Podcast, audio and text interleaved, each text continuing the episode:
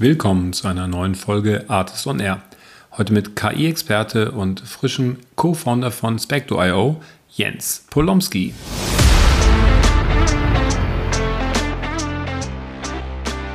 Ich glaube, dass da halt aktuell ähm, nicht nur die Qualität von diversen generativen KI-Dingen, wie zum Beispiel Bild, Audio und Video sich verbessern, sondern auch grundsätzlich Parameter drumherum, die Geschwindigkeit beispielsweise oder auch die äh, Adaption anderer Systeme. Und das ist meiner Meinung nach total spannend.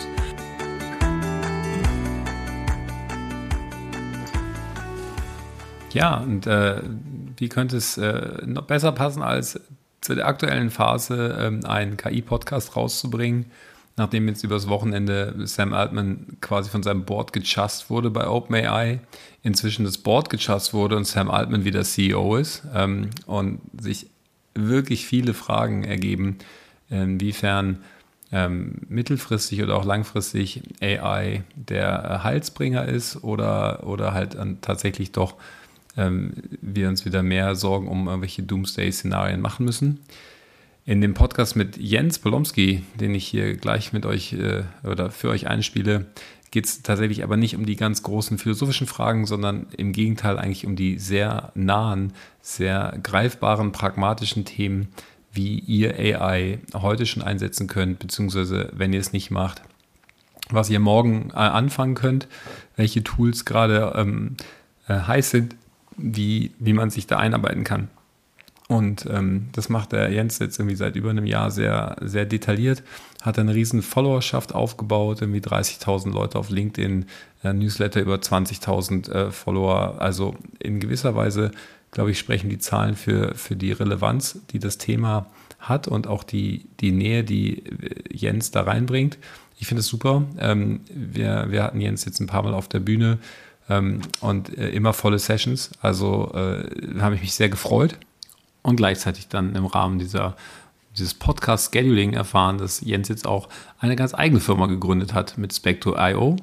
Äh, was sie genau machen und äh, wie, wie Jens äh, seine Learnings da einbringt, das erfahrt ihr in den nächsten 45 Minuten mit Jens Polomski und mit mir, Matthias Ernst. Let's go!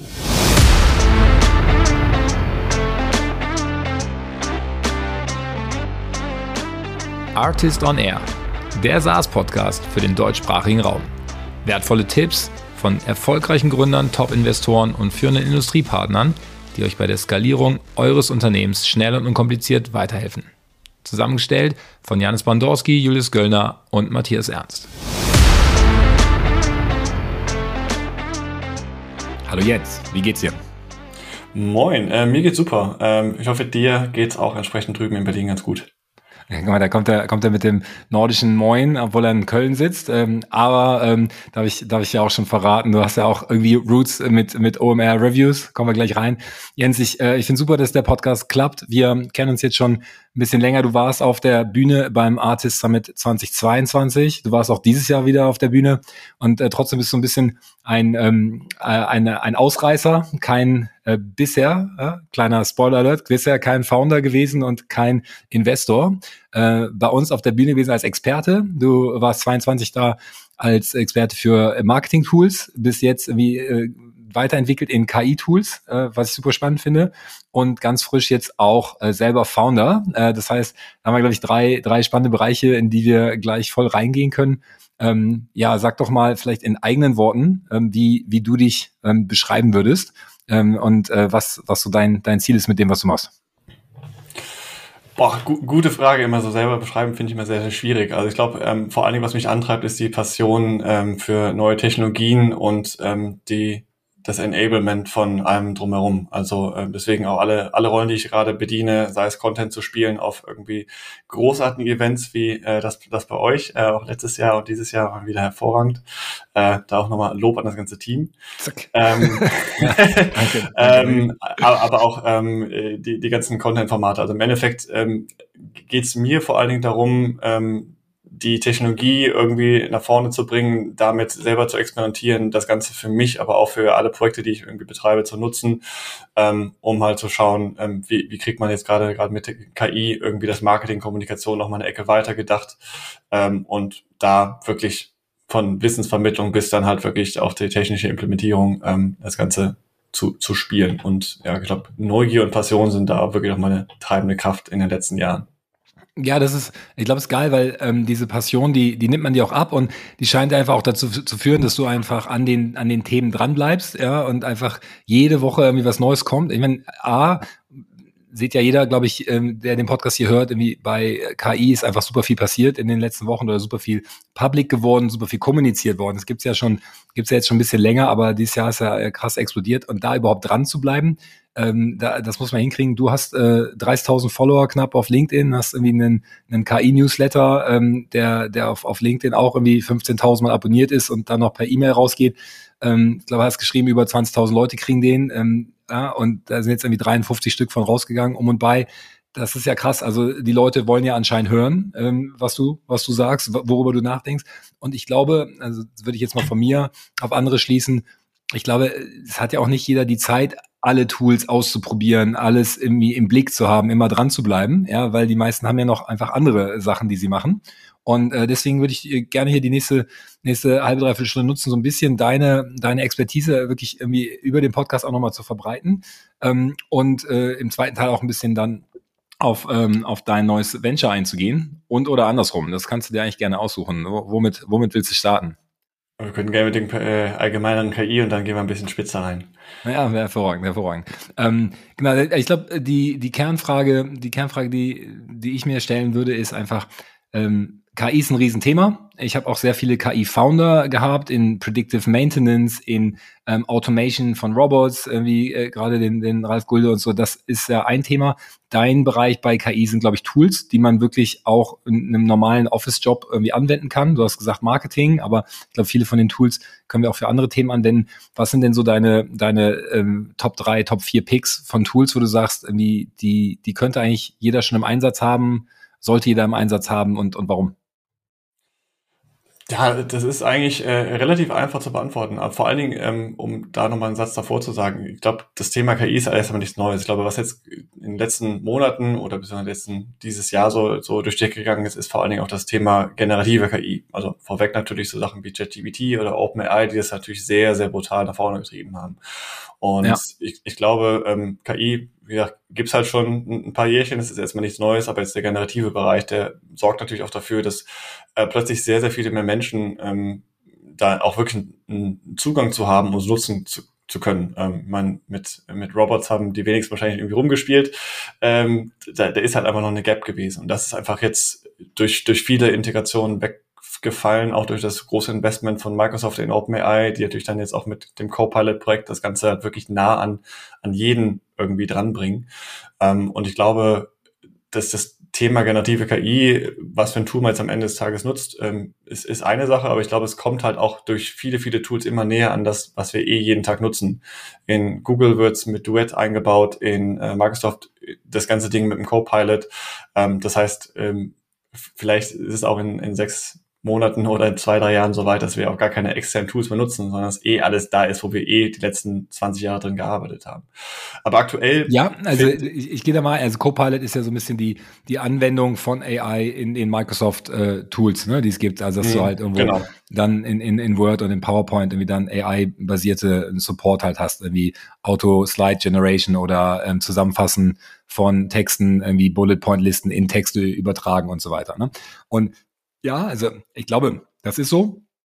Und die meisten, die meisten Founder, die letztes Jahr hier im Podcast SaaS-Founder waren, sind jetzt SaaS und AI-Firmen. Ja, also, also jeder, jeder baut ja irgendein AI-Thema ein in äh, erstmal mindestens in die Storyline äh, tatsächlich, aber wahrscheinlich auch äh, wirklich ins Produkt, weil es einfach sinnvoll ist, ja, weil es Dinge schneller macht, einfacher macht oder neue Features ermöglicht. Ähm, und damit zum Beispiel ja auch, wie man jetzt irgendwie bei Adobe sieht, ja wie neue Revenue Streams aufmacht. Ja? Du kannst sozusagen an deine bestehende ähm, Userbasis ja einfach mehr verkaufen, ja, was ja eigentlich auch ganz geil ist. Aber ähm, äh, ich meine, ich meine jetzt noch, es, es ändert ja nicht nur die Tools, ähm, ob die eingebaut sind oder nicht, sondern wir müssen uns ja auch verändern. Wir müssen ja Sachen eventuell neu spielen, irgendwie ähm, unser Verhalten anpassen weil bestimmte Dinge, die wir früher gemacht haben, Beispiel irgendwie vielleicht äh, Slides malen, Filme erstellen, irgendwie Sounds irgendwie komponieren, ja, äh, vielleicht deutlich einfacher werden.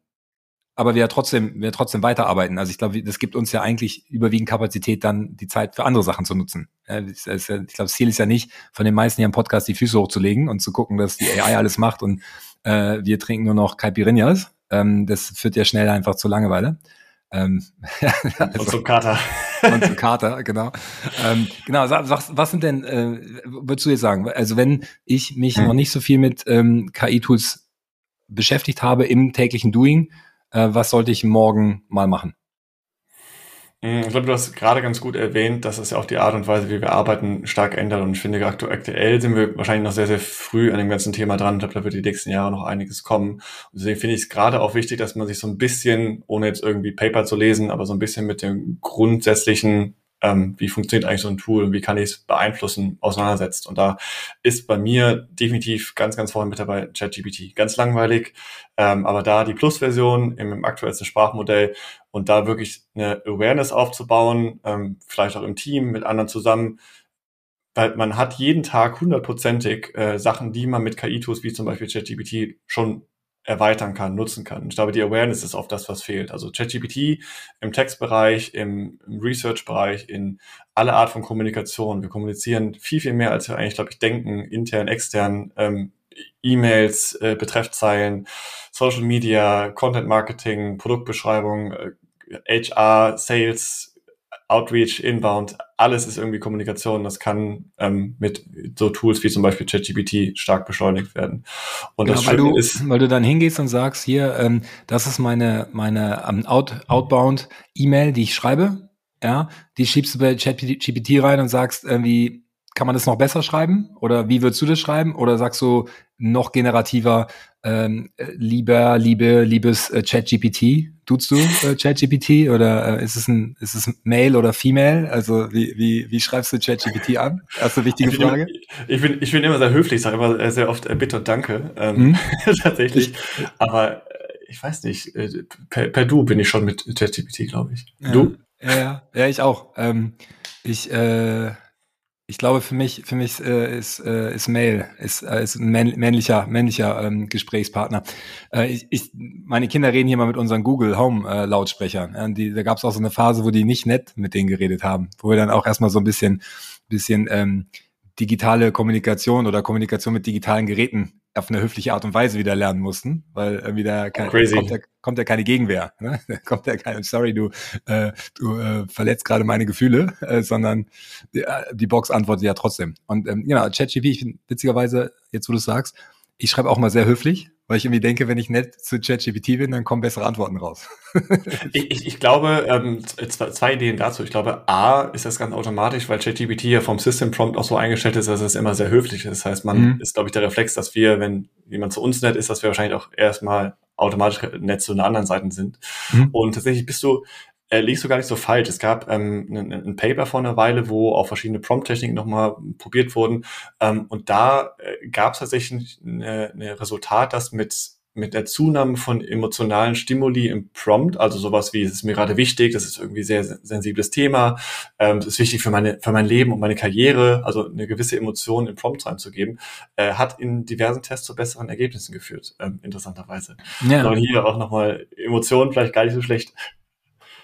Jetzt, ähm, ich glaube, ChatGPT hat jeder auch schon gehört und ähm, äh, da gibt's jetzt verschiedene Ebenen. Äh, A, sowas, wofür hast du ChatGPT heute schon benutzt? Ähm, für Zusammenfassung von einem Meeting, für eine Ausarbeitung, für einen Workshop, für eine Inbound-E-Mail und für Zusammenfassung für mein Newsletter, der heute kommt. Okay, okay. Ja. Und, ähm, ihr, ihr, ihr, seht es jetzt nicht, aber äh, Jens Augen sind hin und her. Er hat wirklich nachgedacht. Also ich glaube, das, äh, das hat er sich jetzt nicht ausgedacht. Ähm, ja, weil du gesagt hast, 100 Prozent gab es Anwendungsfälle, dachte ich, check ich mal. Äh, ähm, ja, wir haben, Sehr gut. Ähm, ja, wir, wir haben tatsächlich auch so ein paar ähm, äh, Antwortmails äh, schon überarbeiten lassen ähm, mit äh, ChatGPT, wo du einfach sagst, okay, ich, ich kann eigentlich irgendwie E-Mails schreiben, aber das Ergebnis finde ich dann noch besser. Das muss man dann ja auch irgendwie dann zugestehen oder äh, ich glaube, da braucht man dann die Kapazität, sich auch darüber zu freuen, ja, dass, äh, dass man selber nicht perfekt ist. Das muss man ja irgendwie annehmen. Aber ähm, ja, das hat, das hat geholfen. Ich habe ähm, ich hab mal Spaß eine, eine Podcast-Reihe gemacht, wo der komplette Content von ChatGPT äh, generiert wurde. Ja, und wir einfach nur, mein äh, kleiner, mein Sechsjähriger, hat einfach ähm, Input gegeben, Keywords, was am Tag passiert ist, und dann hat ChatGPT eine, eine Story draus gemacht. Und die habe ich dann meinem Sohn vorgelesen und der fand es mal voll witzig, weil es war was ganz anderes, aber es gab halt so Bezüge zu dem, was eigentlich wirklich passiert war. Und ähm, ja, aber äh, jetzt hast du gerade die Plus-Version ähm, angesprochen, die geht ja noch weiter. Ne? Das erste Schritt ist ja, ich probiere ChatGPT aus. Zweiter Schritt ist, ich übe und verbessere Prompten. Ja, also wie gesagt, ja. diese Frage, kannst mir was schreiben oder ich, ich schreibe was vor und du korrigierst das und so weiter, dass man so iterativ reingeht, dass man Gefühle reinbringt, haben wir jetzt schon gesagt. Und das, äh, das dritte Level ist ja, dass man komplette Daten hochlädt. Ja, oder ähm, in, ich glaube, man kann auch Tabellen inzwischen analysieren lassen. Ähm, in mhm. der Pro-Version, irgendwie 20 Dollar im Monat oder so kostet das, glaube ich. Ähm, nutzt du das? Baust du da irgendwelche E-Mail-Verteiler mit oder ähm, räumst irgendwas auf oder wie, was wäre so ein Anwendungsbeispiel? Ähm, ja, also natürlich hat die Plus-Version äh, einige Vorteile. Ähm, aktuell Stand der Aufnahme des, des Podcasts ist aber gerade leider ähm, die Plus-Version erstmal ähm, gestoppt, weil, beziehungsweise neue Aufnahmen sind erstmal gestoppt, weil äh, laut Sam Altman erstmal die Ressourcen eng werden. Vielleicht einfach eine knappe äh, Verknappungsstrategie, ich weiß es nicht. Aber aktuell kann man kein Plus-Abonnement abschließen, ist ein bisschen schade. Verdammt, ähm, ja. Ja, also wer es noch nicht hat, der muss noch ein bisschen warten. Ähm, Hier so ein Riesen-Podcast um das Thema und dann äh, kann man es nicht nutzen. Okay, ja. Aber ja, du hast es ja schon. Wieder. Ja, es kommt wieder, glaube ich, auch. Oder vielleicht ein bisschen ja, teurer. Also jetzt wär, wär, wär, ja, genau, kann auch sein. Ein bisschen teurer für die ja. Early Adopters günstiger. Ja. Nee, also äh, natürlich kann man da extrem viel machen. Also abgesehen davon, dass man schon mit DALI Bilder in ChatGPT immer bessere generieren kann, ähm, man über die Bing-Integration auch eine, eine Offenheit Richtung Webdaten hat. Das heißt, man kann Bing-Suchen ausführen oder Webseiten-Daten in ChatGPT direkt mit der Integration packen. Ähm, aber auch diese, die Data Analysis, die du angesprochen hast, kann ganz praktisch werden. Also was, was ich da zum Beispiel mache, ähm, ich stelle Visualisierung ähm, von ähm, ja, einfach Textdaten. Wenn im Text irgendwie drinsteht, dass äh, irgendwelche Statistiken erhoben wurden, kann ich halt da beispielsweise mit Text schon Visualisierung machen. Man kann aber auch Daten hochladen, Tabellen bis zu, glaube ich, 100 MB in der normalen Version. Ähm, CSV-Dateien beispielsweise und ähm, die auch visualisieren lassen, daraus sich Insights erstellen, ähm, gerade aus dem, aus dem Online-Marketing-Bereich gerne irgendwie Daten aus SEO-Tools oder aus der Search Console kann man da nochmal ganz anders aufbereiten. Es ist aber limitiert, ähm, was irgendwie Funktions, den Funktionsumfang angeht. Ähm, das Ding ist halt äh, eine, eine, eine Python-Sandbox, das heißt, es kann auch selber Sachen ausführen, ähm, denkt aber lustigerweise, dass es mehr Sachen ausführen kann, als es kann ähm, und stößt dementsprechend auch gerne mal an die Limits, weil er merkt dann oder es, es, es dann merkt, äh, oh, das kann ich leider gerade gar nicht. Das heißt, mhm. da ist auch noch eine wirklich eine Beta-Version. Was du angesprochen hast mit irgendwie Mailings äh, zusammenfassen, segmentieren, ja, macht absolut Sinn, ähm, aber man darf natürlich nicht vergessen, dass OpenAI alle Daten, die man hochlädt, zu Trainingszwecken benutzt. Das heißt, E-Mail-Adressen, personenbezogene Daten werden wahrscheinlich relativ gut rausgefiltert, ähm, ändert aber nichts an dem Fakt, dass man es irgendwo auf Server in den Staaten hochlädt und dann ähm, da fleißig zum Training mit reingibt. Das darf man nicht vergessen. ich habe es tatsächlich gestern gemacht. Ich habe ähm, in der Vorbereitung andere, einen anderen Podcast von dir gehört und, ähm, äh, und dann genau das habe ich gesagt, das, das teste ich doch jetzt mal aus, ob ich mir nicht einfach alle E-Mail-Adressen von B2B SaaS-Foundern in Germany ausgeben lassen kann. Und dann kam eine ganz nette Antwort, dass das ja doch Daten, Daten ähm, persönliche Daten sind und äh, ChatGPT sowas überhaupt nicht rausgeben wird. Ever. Ja, ich natürlich, nicht, natürlich nicht. Das haben wir versucht. äh, ihn zu konvinzen, ja, aber es ist hartnäckig geblieben. Aber klar, äh, die Daten sind erstmal da äh, und die werden dann sozusagen durch so einen Sicherheitsmechanismus rausgefiltert. Ja, das ist der eine Weg. Ähm, ist, ist ja auch ein sehr relevantes Thema, gerade dieses Security-Thema, also ähm, oder das Datenschutzthema, wenn ich jetzt ähm, ich, wer war es, Samsung, glaube ich, ne? Irgendwie die als erstes angefangen haben, irgendwelche confidential Verträge hochzuladen, um, um die prüfen zu lassen und dann kamen diese Vertragsbausteine raus, ja, beim Wettbewerber. das ist, das ist doof. Äh, kann ich das verhindern? Also wenn jetzt ähm, äh, eine meiner, ähm, meiner Ko Kollegen, Kolleginnen anfängt, irgendwelche ähm, Teilnehmerdaten hochzuladen, um Mailings vorzubereiten, ähm, kann man es irgendwie einstellen, dass das sozusagen nur lokal passiert? Ähm, ja, lo lo lokal nicht. Ähm, was du bei ChatGPT machen kannst, auch in der in jeder Version ähm, gibt es in den Settings die Möglichkeit, das Training auszustellen. Leider stellst du nicht nur das Training aus, sondern auch den Verlauf. Das heißt, du hast links diesen Verlauf nicht mehr, weil OpenAI einfach sagt, okay, wenn ich nichts speichern darf, dann speichere auch deinen Verlauf nicht mehr. Also ein bisschen fies. Ähm, aber ist wahrscheinlich für, für mich reicht als Druckmittel. Ähm, aber ich glaube, die, die, die Awareness dafür aufzubauen ist total wichtig. Ich rede auch mit Unternehmen, die auf also manche Unternehmen sagen, wir haben ChatGPT geblockt, weil wir ähm, das Risiko nicht eingehen wollen. Ähm, aber genau dieser Case, wie Samsung zeigt hat, das wird wahrscheinlich hier und da immer häufiger passieren und ähm, auch mit den aktuellen Features, die sie auf den Dev Days vorgestellt haben, ähm, das, das ist natürlich noch einfacher geworden, irgendwie Daten äh, wichtige Daten hochzuladen, äh, sensible Daten und damit zu arbeiten.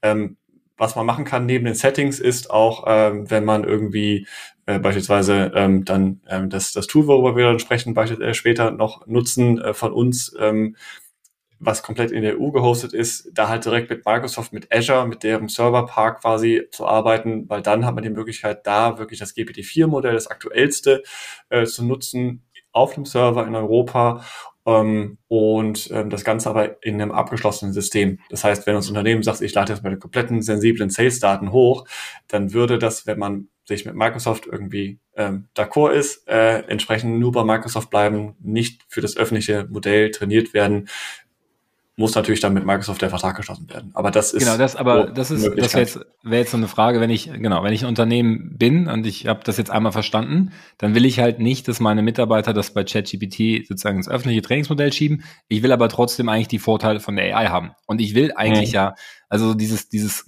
ultra krasse Beispiel irgendwie, irgendwie ich connecte irgendwie mein Google Drive, ja, ähm, mit mit einer AI und dann, dann ist halt einfach das, was ich die letzten sieben Jahre gemacht habe in der Firma, ist halt dann alles verfügbar für die AI. Ja? And why not, wenn es meine AI ist, sozusagen. Ne? Und das ist, ähm, habe ich verstanden, äh, korrigiere mich, wenn das falsch ist, dass das so ein bisschen so White Label AI heißt, ja, das irgendwie, ähm, muss ja auch nicht jeder selber bauen, glaube ich, ja, aber äh, du müsstest ja die Modelle nutzen können, sozusagen, und anreichern mit deinen eigenen Daten, dann aber sozusagen nur für dich nutzbar haben. Ist, ist das ist, was ihr macht oder ähm, wer, genau, wer würde sowas anbieten? Genau, das, das bieten wir an, natürlich noch äh, ganz, ganz viel mehr dazu. Ähm, was man aber auch sagen muss, ChatGPT hat vor einer Weile ein ChatGPT Enterprise angekündigt, äh, was mhm. noch nicht so richtig ausgerollt ist, was auch ähm, datenschutzkonformer sein soll, damals in der Kommunikation aber nur irgendwelche ISO-Normen in den Staaten äh, abgedeckt. Das ist ja auch die Frage, wird es dann für Europa reichen? Andere Frage. Äh, da soll es aber auch tatsächlich so sein, dass man dann ähm, die Daten, die man dann da verarbeitet, nur in seinem ChatGPT Enterprise Kosmos bleibt. Das heißt, OpenAI redet oder denkt auch natürlich über so eine Lösung nach. Ähm, ist ja die Frage, inwiefern das dann wirklich auch wirklich für auf EU-Basis datenschutzkonform ist, ist ja nochmal leider noch ein ganz anderes Ding. Ähm, das heißt, da gibt es aktuell verschiedene Tools und verschiedene Ansätze von OpenAI selber, von Microsoft, äh, von Drittanbietern wie von uns, äh, das irgendwie einzusetzen. Das heißt, Lösungen gibt es da. Deswegen finde ich es auch immer schade, wenn Unternehmen sagen, wir blockieren uns erstmal und gucken uns gar nicht um, was, was noch geht, sondern warten so ein bisschen, auf, sind auf Lauerstellung und hoffen, dass es vielleicht vorbeigeht. Ich weiß es nicht. Ähm, das ja, ist das ist ein bisschen traurig. Das ist ja, ich glaube, das ist ja normal bei allen Change-Prozessen, wenn dann was Neues kommt und man sich anpassen muss. Also ich glaube, auch je größer das Unternehmen wird, desto größer wird dann typischerweise ja der Widerstand, ja, weil mhm. in gewisser Weise dann natürlich auch, du hast ja fairerweise auch sehr viele Konsequenzen, ja. Also ne, du musst neue Prozesse einführen, du, du hast neue Risiken, die noch keiner so richtig versteht.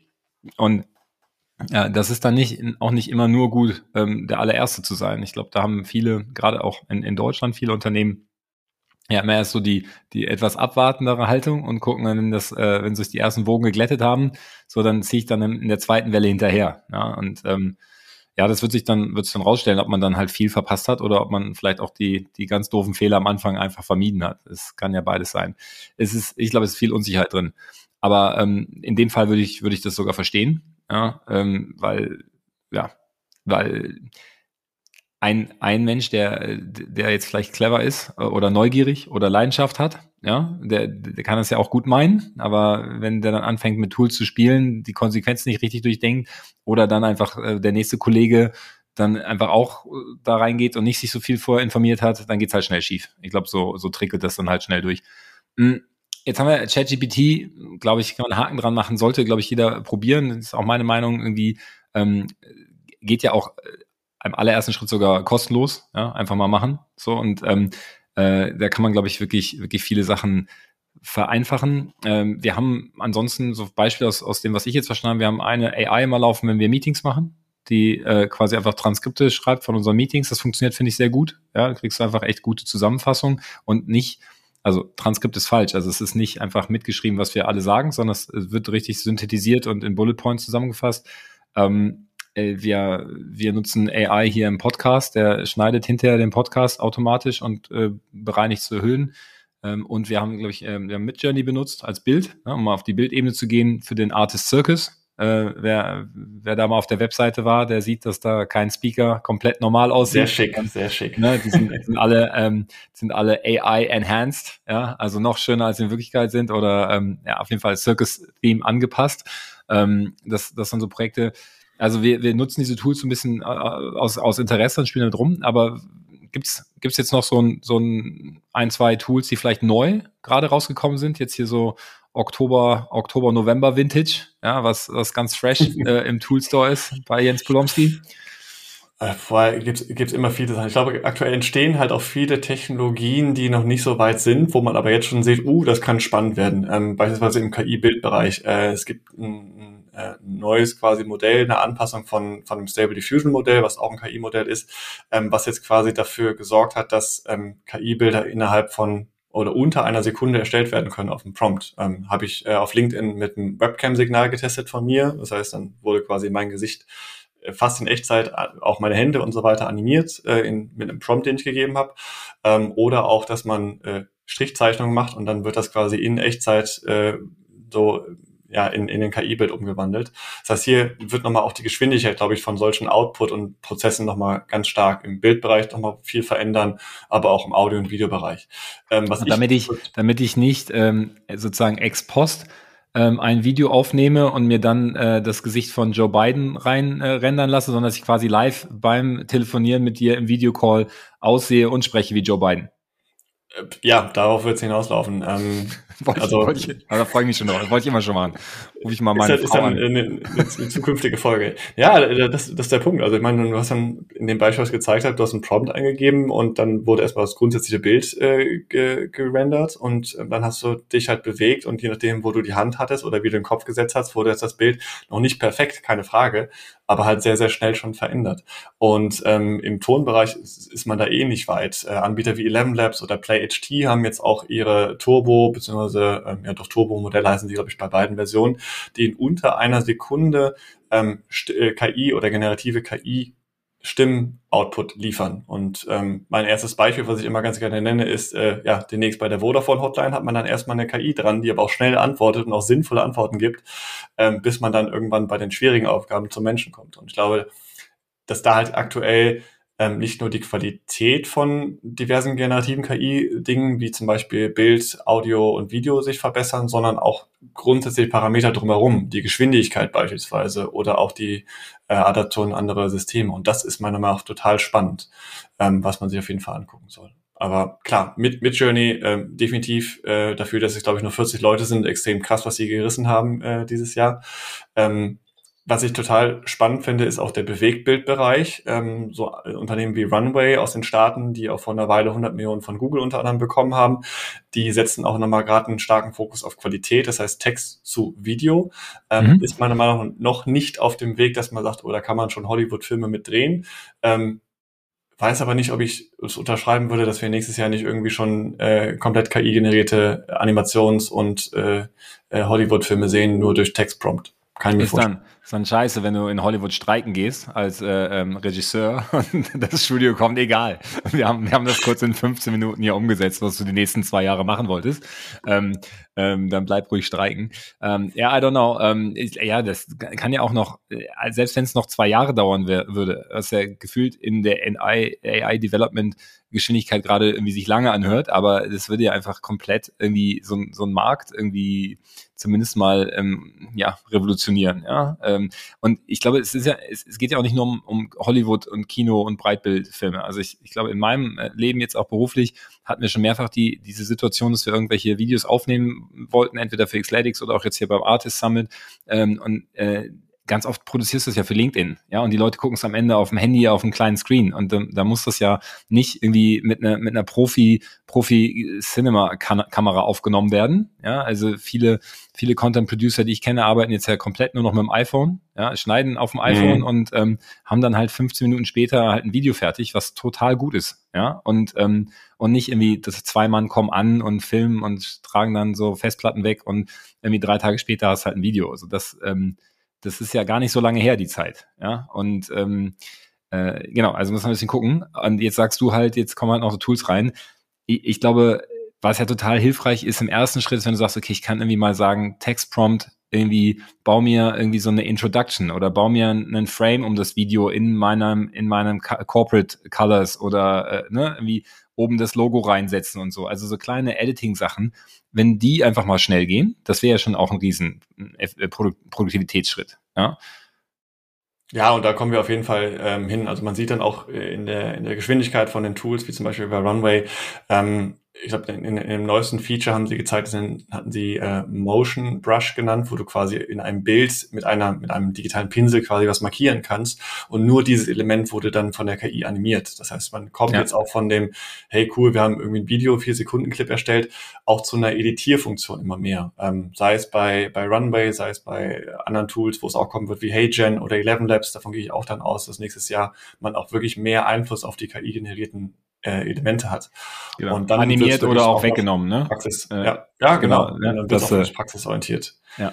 Ja, da kennt man, glaube ich, dieses, ähm, dieses äh, neue, die, die KI im, ich glaube, im neuen Google Pixel, wo machen sie das Video, wo der Typ äh, dankt mit dem Trampolin und dann halt das Trampolin kurz, mit, genau wie du sagst, mit dem Finger drüber und dann wird das rausgerendert aus dem Video und dann dankt er halt richtig. Ja, ähm, ja was ist denn, was ist denn noch wirklich und was ist nicht mehr wirklich? Das ist ja diese große Frage der, der, der ne, Originalität, der, der Vertraulichkeit oder der nee, Vertraubarkeit. Ja, also äh, waren eben bei Joe Biden, jetzt sind wir so bei so einem Dunking-Video, ich frage mich einfach so, ähm, wenn meine, meine Kinder dann in zwei Jahren anfangen, irgendwie mit Smartphones, ich versuche die da noch zurückzuhalten, aber irgendwann kommen die da jetzt auch hin, ähm, wie können die denn noch wissen, ja, dass das, was die sehen, irgendwie auf ihrem Handy irgendwie noch Realität ist oder nicht irgendwie manipuliert oder komplett generiert?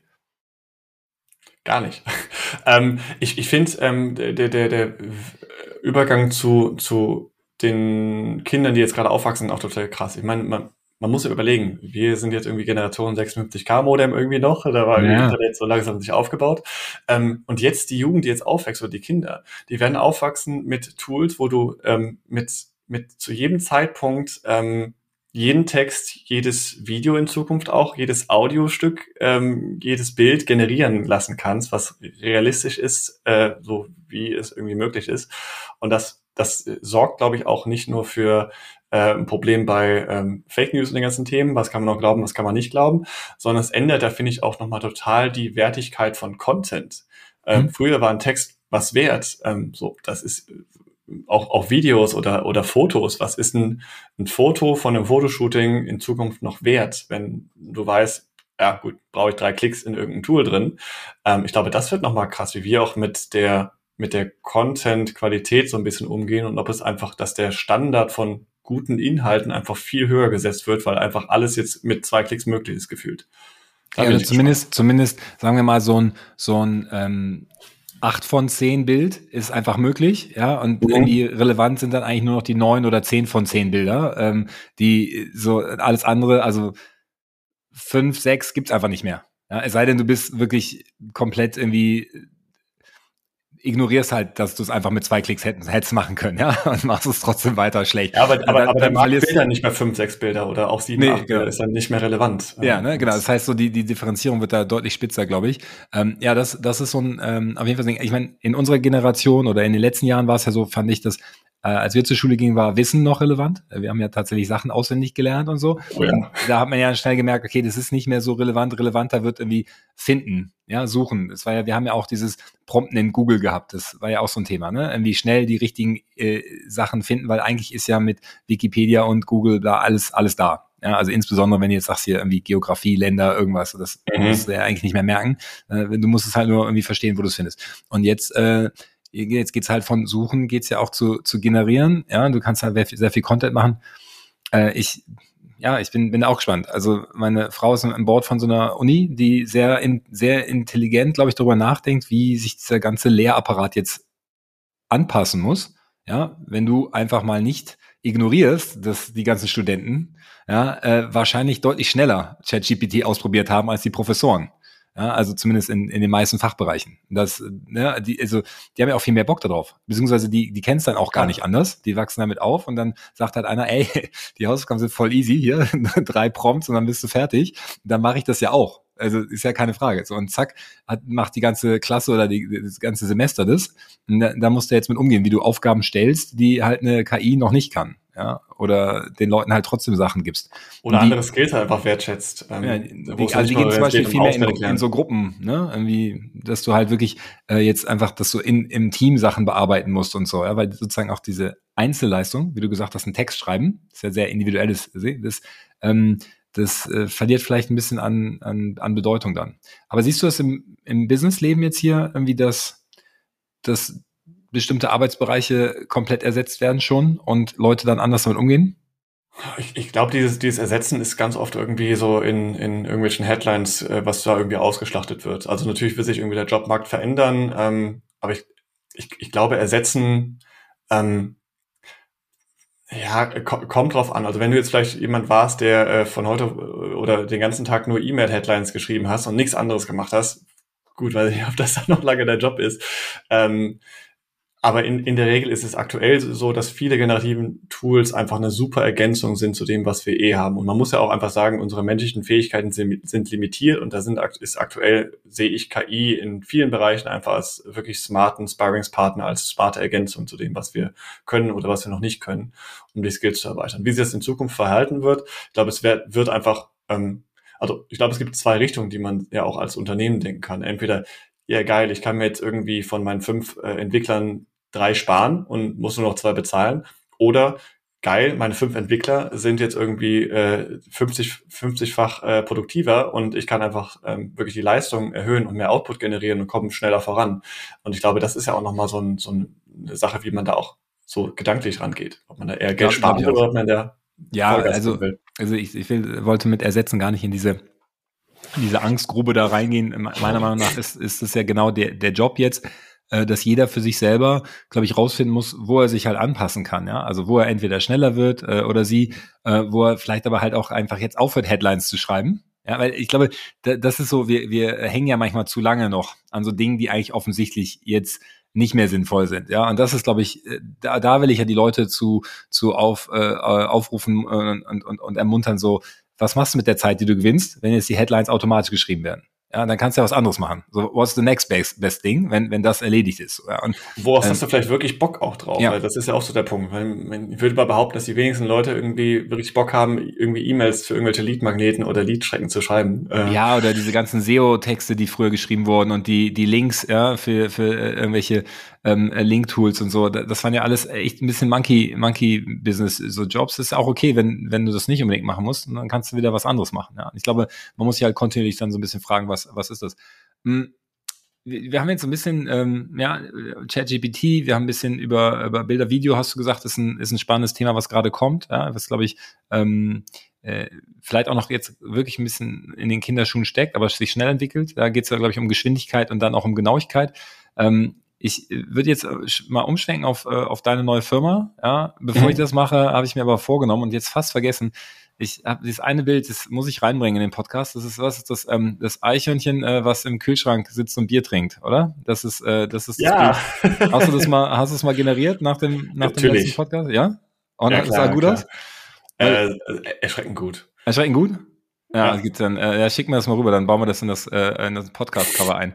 Ähm, ich, äh, weil ich, ich denke, das ist mein, mein Projekt, was ich hier so mitnehme. Wir machen ja mit dem Artist Summit irgendwie und auch mit dem Circus einige Events.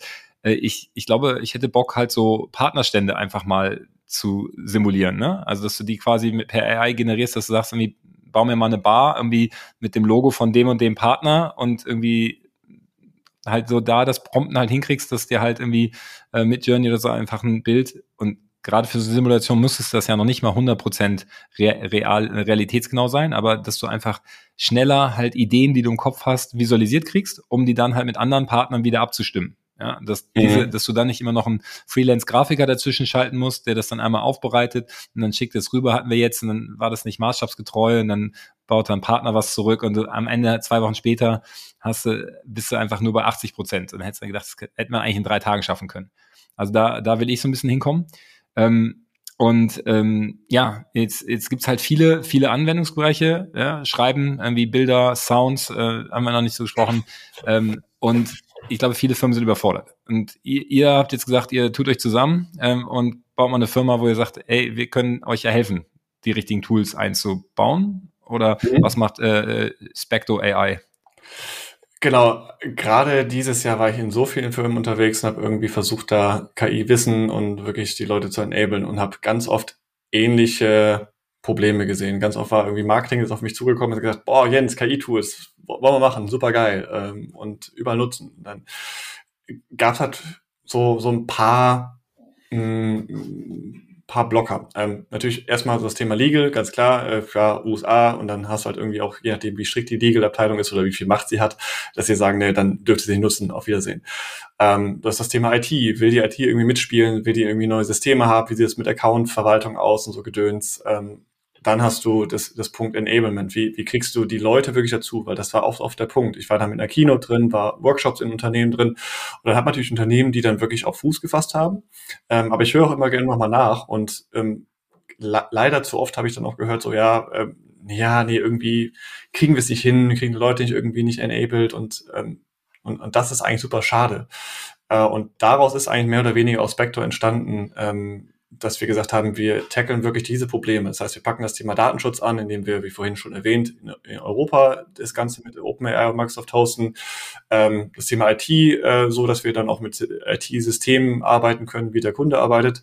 Und das Thema Enablement. Und das das ist meiner Meinung nach auch ein krasser Hebel, der aktuell noch nicht genutzt wird. Man denkt immer so mit ChatGPT und alles cool und ähm, wir haben halt irgendwie unser KI-Text-Silo mit ChatGPT, aber ganz oft ist es ja so, dass generative KI wirklich Sinn macht und wirklich den Hebel bringt, wenn man das mit dem zusammenpackt, was man schon, schon hat im Unternehmen. Ähm, und das kann man natürlich, indem man einfach sagt, man macht Copy-Paste in ChatGPT oder, und das ma machen wir halt, dass wir gucken, wo sind denn wirklich die Hebel? Was für Daten habt ihr extern sowie intern, ähm, um zum Beispiel ein, ein generatives KI-System mit einem CRM, mit einem ERP, mit äh, Statistiken von externen Datenquellen zu verbinden? Und dann wirklich den Leuten halt so einfach wie möglich zu sagen, guck mal, wir haben hier mit euch zusammen einen Prompt erarbeitet, der dann aus der Kombination mit ERP-Daten, CRM und aktuellen Trenddaten aus, äh, keine Ahnung, Google Trends API, ähm, entsprechend etwas aufbaut, was so klingt, wie ihr es ähm, äh, normalerweise rausbringt, nach eurem Tone of Voice.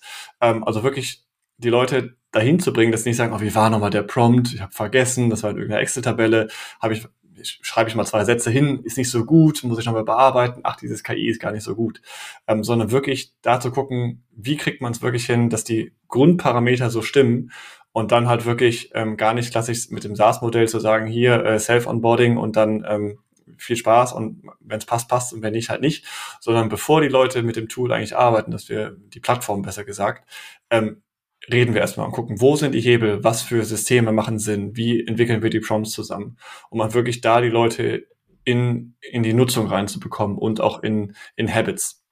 Also 100 Prozent. Ne? Also hat ja jetzt auch jeder mitgekriegt, dass wir so eine Historie bei McKinsey hatten. Das sind ja auch äh, Consulting-Beratungsprojekte und ich glaube, ähm, was immer keiner will, ist, wenn irgendein Beraterteam 100 Seiten PowerPoint produziert und die dann mhm. sehr viel Geld gekostet haben und dann irgendwo irgendwie in der Schublade verschwinden. So ja. Also manchmal ist es so, weil irgendjemand so ein bisschen irgendwie sein, ähm, seine Story irgendwie backen muss oder irgendwie jemand anders. Aber in der Regel Impact hast du ja dann, wenn du das nicht aufmalst, sondern wenn das tatsächlich ins Unternehmen getragen wird, umgesetzt wird und Leute das dann irgendwann übernehmen. Ja? Und da hast du ja diese Change-Prozesse, die ich vorhin auch schon erwähnt habe, die halt, die halt so Wellen von Widerstand haben. Ja, also du hast dieses Initial Excitement und dann kommt aber halt auch so ein bisschen so dieser Day-to-Day ähm, äh, äh, Hustle, ja, und es ist vielleicht wie mhm. bei wie bei Training, ja, wenn man sagt, ich mache jetzt Fitness im Januar und im Februar hören ja die meisten wieder auf, so und das halt hinzukriegen, dass die Leute halt weiter trainieren, weil richtig fit wirst du halt nicht, wenn du mal einen Monat trainierst, sondern musst das halt in dein in dein äh, ne, in dein äh, Everyday oder Every Week Life irgendwie reinkriegen, musst du eine Routine kriegen und ich glaube, so ist es mit AI gerade auch.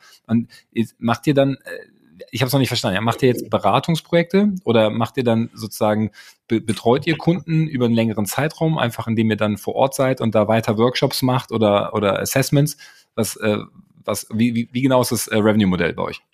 Also ähm, wir, wir haben eine, eine, eine Plattform in dem Sinne, also wirklich ein Softwareprodukt dahinter, ja. ähm, was, was aber so ähm, erstmal so als Grundpfeiler dient. Ähm, so die das ganze Thema Enabling, äh, zusammen Prompts ausbauen, Integrationen zusammenpacken. Das ist dann wirklich die Individualisierung, die dann auch je Kunde unterschiedlich ist. Jeder Kunde hat ein eigenes Panel, ein eigenes Dashboard quasi äh, mit entsprechendem Teammanagement, mit Teamaufteilung, mit Integration. Und das ist so unser, unser Herangehensweise. Das ist nicht sagen, wir sind nur ein SaaS-Modell oder wir sind was, was äh, quasi von jetzt von null auf euch irgendwas Neues bastelt und das kostet dann, mhm. äh, keine Ahnung, 300.000 und äh, dauert dann aber auch irgendwie sechs Jahre gefühlt ähm, oder ein bisschen kürzer jetzt mit KI natürlich, ähm, sondern wir versuchen wirklich die Kombination aus einem schnellen, agilen SaaS-Modell ähm, mit der Individualisierung fürs Unternehmen zu bauen. Und dann sehen wir uns ein bisschen wie das Inhouse AI-Team. Ja, also aber ein bisschen stelle ich mir jetzt vor, wie, wie in Salesforce, das machst du ja auch nicht an und ja. dann läuft, sondern irgendwie genau. der Kern ist gleich, aber wird dann halt customized auf jeden einzelnen Kunden. Das ist dann halt irgendwie auch nochmal so ein Umsetzungsprojekt. Aber so langfristig genau. hast du halt die Softwareumsätze irgendwie äh, im SaaS, aber da hast du vorher dann noch so eine Beratungs- und Anpassungsphase. Genau, wir sehen uns aber auch dadurch, dass wir ähm, natürlich auch selber immer noch lernen, was für Integrationen machen Sinn, wie arbeiten Unternehmen, ähm, ist das tatsächlich auch was, wo wir die Unternehmen auch langfristig an die Hand nehmen und sagen, wir entwickeln weiter mit euch Prompts. Wie sieht es mit den Use Cases aus? Gibt es Integrationen, die vielleicht dazugekommen sind, die Sinn machen? Äh, passen die Integrationen noch? Also, dass wir dann wirklich sagen, wir wollen die Leute auch dauerhaft ins Tun bringen und Blocker, die dann auch, kennst ja selber, ist ja nicht, dass man heute an alles denkt und dann so, ja, äh, ich habe alles, alles bedacht, äh, jedes, jedes passt irgendwie und das Unternehmen entwickelt sich ja auch nicht weiter, natürlich nicht. Ähm, so dass wir da aber wirklich ähm, eine dauerhafte Partnerschaft eingehen, um halt dann auch mit äh, aktuellen Technologien weiterzukommen. Als Beispiel, wir haben nicht nur ein OpenAI mit GPT-4 drin, wir haben DALI 3 drin für Bildgenerierung, arbeiten auch mit Stable Diffusion Modellen, um auch sowas customizable zu machen mit eigenen Bildmodellen, ähm, sind aber auch nicht an einem äh, GPT-4 zwangsweise gebunden. Wenn jetzt irgendwie Google Bard, warum auch immer, die API total krass aufbaut, ähm, sind wir halt mit der Plattform auch so flexibel, dass wir sagen, wir machen das, was für euch am meisten Sinn macht. Oder auch das Thema ähm, ähm, Open Source Modelle. Angenommen, mhm. wir haben was super Sensibles, ähm, wir haben zum Beispiel was auch im MedTech-Bereich, ähm, ist vielleicht in, in, in einem halben Jahr sind die Open Source Modelle so weit, dass man sagt, okay, wir bauen einfach ein Open Source Modell rein, äh, das läuft dann auf dem Server vom Kunden ähm, und, und da bauen wir halt wirklich das Beste, was gerade am Markt ist und für den Kunden passt. Äh, und das aber halt mit einer Plattform, die erstmal da außen vor steht. Ja, zwei, zwei Follow-up-Fragen nochmal, so strukturelle, Gerne. weil du sagst mal wir. Ich habe mal bei, bei LinkedIn reingeschaut, da stehen dann wie sechs Team-Member und das ist eigentlich eine geile, ich habe so einen Screenshot davon, das ist so ein geiler Blick, weil da steht halt der Jens, ja, Jens Polomski aus Köln und dann die, äh, ich sage einfach nur über die Länder, dann, dann hast du halt irgendwie noch Nashville, Tennessee, dann hast du New York, ja, dann hast du Charlotte in, äh, weiß nicht, NC, also ähm, es, es scheint ein recht amerikanisches Team auch zu sein. Wie, äh, wie, wie bist du denn dazu gekommen, ja, nach jetzt irgendwie ein paar Jahren äh, Freelance und äh, Expertise aufbauen in so, in so Themen, dass du sagst, okay, ich, ähm, ich mache jetzt eine Firma auf und ich mache die überwiegend mit Amerikanern? Also genau, also über, überwiegend Amerikaner. Ähm, tatsächlich ist die, ist die Firma eigentlich grund, grunddeutsch. Äh, wir sind gerade also okay. noch in, in, in, der, in der Gründung, in dem ganzen, kennt das selber, Legal-Kram dauert immer so ein bisschen, aber ja. ähm, als, als Grundfuß da quasi eine GmbH hinter. Okay. Ähm, ja. Um auch das ganze Thema Datenschutz, in Deutschland arbeitet man auch lieber mit GmbHs zusammen und dementsprechend ähm, ist die Firma wäre, halt nicht. Wäre die nächste Frage wegen, genau, weil du das ja, hast ja den, den Fokus auf Datenschutz gelegt, genau. Okay, ist eine GmbH dahinter, super. Ganz genau, ganz genau. Und ähm, tatsächlich da mit, mit Entwicklern auch aus Deutschland, mit, mit äh, auch Produktmanagern. Also wir sind ein grunddeutsches Team. Ähm, der Part mit, mit, mit, den, mit den Staaten ist halt quasi erstmal noch so eine Erweiterung. Das heißt, wir sind auch in den Staaten aktiv, haben da natürlich auch nochmal andere Möglichkeiten. Einfaches Beispiel in Europa, OpenAI äh, über Azure, europäische Server ist natürlich ein bisschen limitierter als beispielsweise direkt die API von OpenAI anzusprechen. Ähm, das heißt, in, in Staaten beispielsweise arbeiten wir zum Beispiel auch direkt mit OpenAI, weil die Kunden da äh, ein bisschen lockerer sind und sagen, Datenschutz vielleicht nicht mhm. so wichtig.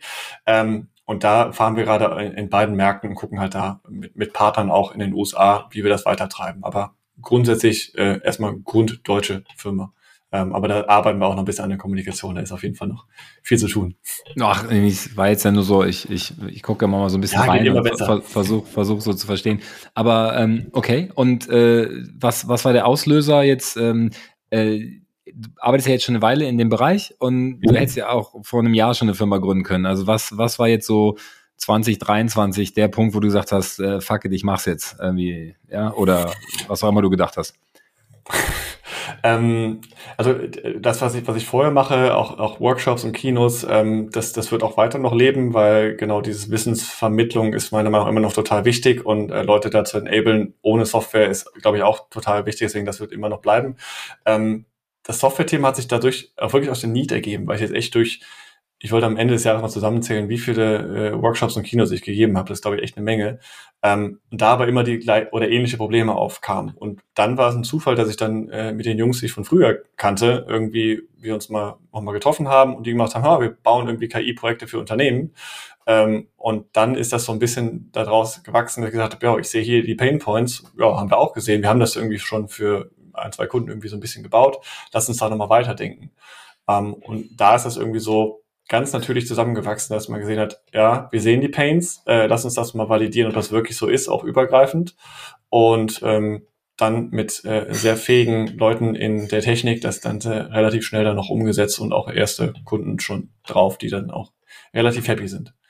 Ähm, also von daher sehr, sehr natürlich äh, gar, gar nicht so eingeschlossen und gesagt, äh, wir müssen jetzt erst was finden, sondern es war einfach, wow, mal gucken. Weil ich war, um da die Frage auch nochmal abzuschließen, halt auch mal ein bisschen vorsichtig, weil hat mir jetzt gerade mit dem, mit dem Dev Day Update gesehen, dann baust du irgendwie ein KI-Tool mit, mit einem Use Case und dann kommt OpenAI um die Ecke und sagt, so, ja, hier machen wir jetzt auch. Und dann ja. äh, muss halt gucken, kannst du dich irgendwie noch am Markt behaupten oder ist quasi der große, die, den Topf, auf dem du eh fischst, äh, ist jetzt gerade der dein Untergang auch. Ja. Ähm, also ich glaube, es bei, bei vielen, bei vielen Tools gerade ist immer die Frage, ist eine Firma oder ist ein Feature, ne? Also die, die Frage Absolut. wird ja auch oft auch hart gestellt und ist, glaube ich, nicht immer, immer einfach vorherzusehen. Ähm, meiner Meinung nach wird es gerade wieder viel schwieriger zu sagen, was machen wir eigentlich in fünf Jahren? Also wie, wie verhalten wir uns? Ja, das ist kom komplett crazy, ja. Und äh, in, da rein dann halt eine Firma zu gründen, erfordert ja einfach noch mehr äh, unternehmerischen Mut, ja, einfach. Aber ich glaube, ich glaube, ich verstehe jetzt ein bisschen, du hast das einfach immer wieder dieses gleiche Problem gesehen und irgendwann denkt man sich ja auch, okay, dann, dann lass uns das halt mal angehen. Ja, wenn jetzt hier jeder sagt irgendwie, das und das kriege ich nicht hin und ich habe eine Idee, wie man es machen könnte, dann machen wir es halt erstmal. Ja, und ich glaube. Ja, und es waren auch so Blocker, die einfach nicht notwendig waren. Ja. Also ähm, für alles gibt es Lösungen und ich finde es halt schade. Ich glaube, viele Unternehmen werden sich in zwei Jahren denken so, oh, hätten wir mal was mit KI gemacht. Also ist ja egal, es wird ja keine, wird ja keine Firma von heute auf morgen eine AI-driven Company werden. Ist ja auch gar nicht der, der Ansatz da dran. Aber äh, sich mit dem Thema zu beschäftigen und nicht zu sagen, ah, hm, okay, jetzt sind wir mit dem Blocker mit Legal, dann lassen wir es komplett sein, das ist halt super schade. Und ja. äh, da sind, glaube ich, viele Firmen einfach viel Potenzial liegen. Okay, und ähm, jetzt äh, fünf Jahre war zu weit gesprungen, aber vielleicht äh, zum Abschluss, so, wo, wo meinst du, steht äh, Specto dann in einem Jahr? Ähm, natürlich Weltmarktführer. Nein. Ähm, das, ist, ich, das ist, ist spannend. Das sagen doch einige irgendwie Weltherrschaft und so. Ich habe schon große, große Wörter hier im Podcast gehört. Nee, aber so, so, so nein, ganz nein. ernst, wie Fokus auf Deutschland erstmal oder ähm, äh, vielleicht so ein paar Ideen, ne? Anzahl ja. Kunden, Regionen, irgendwie, was ist, was ist euer Fahrplan? Genau, also ich, ich glaube, ähm, durch auch einfach meine Positionierung und durch, durch meinen äh, Blick auf den Markt natürlich auch einen starken Fokus in Deutschland, weil, glaube ich, da auch viele Unternehmen, wie du schon sagtest, so ein bisschen zögerlich sind und nicht so mutig, wie sie eigentlich sein könnten, ohne mhm. ein großes Risiko einzugehen. Ähm, da sehen wir auf jeden Fall einen Fokus. Bei anderen Ländern, ich glaube gerade Amiland ist natürlich relativ offen, was auch die Technologien angeht. Ähm, da gucken wir gerade, wie sich der Markt so für uns auch entwickelt. Ähm, vielleicht spielt dann auch Made in Germany eine gute Karte aus, mal gucken. Ähm, aber ähm, da wollen wir jetzt einfach erstmal organisch wachsen und so gucken, wie können wir denn mit Kunden auch zusammenwachsen, ähm, wie, was für Integrationen machen Sinn. Und auch ganz ehrlich gesagt, wie entwickelt sich auch der Markt? Also, ähm, wie du sagtest, in fünf Jahren kann auch sein, dass OpenAI dann irgendwie äh, so mächtig ist und äh, irgendwie alle aus dem Markt katapultiert hat und irgendwie nichts mehr an, an irgendeiner der, der KI vorbeikommt, die alles macht. Ähm, who knows? See, we'll see, ja. Okay, organisch genau. wachsen, das heißt, ihr seid fully bootstrapped und äh, auch nicht genau. auf der Suche nach Investoren gerade. Also ich soll jetzt alle Investoren wieder zurückpfeifen, die gerade schon anrufen wollten. Ähm, aktuell also, kann, nicht kann, das Thema. Kannst du gerne mal eine Nummer geben, können wir mal quatschen, aber aktuell äh, erstmal auf, auf organischen Fokus ja. äh, gesetzt, genau. Ja, okay. Ja, ja, finden wir auch immer super sympathisch. Also gibt ja unterschiedliche Ansätze, aber ich glaube, gerade wenn man so jetzt rein, sich reinfräst in den Markt, dann, dann ist es auch super, wenn man da eng dran ist und wenn man aber auch gleichzeitig so ein bisschen Zug zum, ähm, zum Umsatz und vielleicht auch zur Profitabilität hält, dann äh, weiß man auch relativ schnell, ob man was macht, wofür Leute bereit sind, Geld zu zahlen ne? und wo man halt auch diese Mehrwert sieht. Ähm, auf der anderen Seite vielleicht auch dieser, dieser Ansatz, in die Firmen reinzugehen und da zu helfen, führt ja wahrscheinlich eher zu einem schnellen Cashflow, als halt langsam so ein IT-SaaS-Tool äh, aufzubauen, muss man auch fairerweise sagen. Okay, verstanden. Du, ähm, dann, dann sind wir hier für, für die aktuelle Phase, ja, November 2023, muss man bei dir ja sagen. Es geht ja quasi wöchentlich immer weiter. Ähm, mhm. äh, erstmal, erstmal durch. Ähm, wir haben am, Ende, am Ende vom Podcast immer noch eine Frage, die wir unseren Gästen stellen, ist ein, ähm, ein Restaurant-Tipp. Äh, ich vermute bei dir Köln. Ja, es geht um Locations, die du persönlich äh, sehr, sehr cool findest, die aber vielleicht nicht jeder kennt. Also wenn ich Top 10 äh, Sushi-Läden in Köln google, dann steht es da nicht drauf, sondern es ist halt so die, die, äh, die Empfehlung von Jens mhm. in Köln. Wo würde ich da hingehen? Äh, sehr, sehr coole Frage. Ich habe gerade überlegt, was ich äh, nehme. Tatsächlich würde ich die äh, Pizzeria da Franco nehmen in Nippes, ähm, weil man, man, man, man äh, Nippes ist cool, äh, ja, ja. weil man äh, weil die Leute äh, so, so typische Italiener sind, die dann irgendwie sehr offen sind, sehr herzlich und man kriegt am Ende eigentlich immer einen Schnaps noch dazu und ähm, plötzlich, plötzlich werden überall Stühle hochgestellt, man bleibt aber trotzdem noch sitzen, keiner schmeißt irgendwie einen raus ähm, und der, Schnaps kommt immer weiter. also sehr, sehr göttlicher Laden. Ja, ja. Sympathische Da Franco. Ähm, ja, äh, verlinke ich in die Show Notes. Ähm, ich versuche auch die, die ganzen Tools, die wir besprochen haben, irgendwie äh, zu verlinken ähm, dass, äh, dass man die ja schneller findet. Äh, Spectre AI sowieso, falls äh, sich die Leute das angucken wollen. Und ähm, ja, dann freue ich mich. Äh, dann denke ich, dann sehen wir dich ja ähm, beim nächsten Artist Summit dann irgendwie in der Founder-Rolle, äh, wie äh, mit, mit irgendeiner ja, Story, äh, wie, wie sich das ganze Ding von null auf raketenmäßig entwickelt hat. So. wir bleiben dran. Äh, danke dir, Jens, für die Zeit und äh, mach's gut. Mach's gut, ciao, ciao.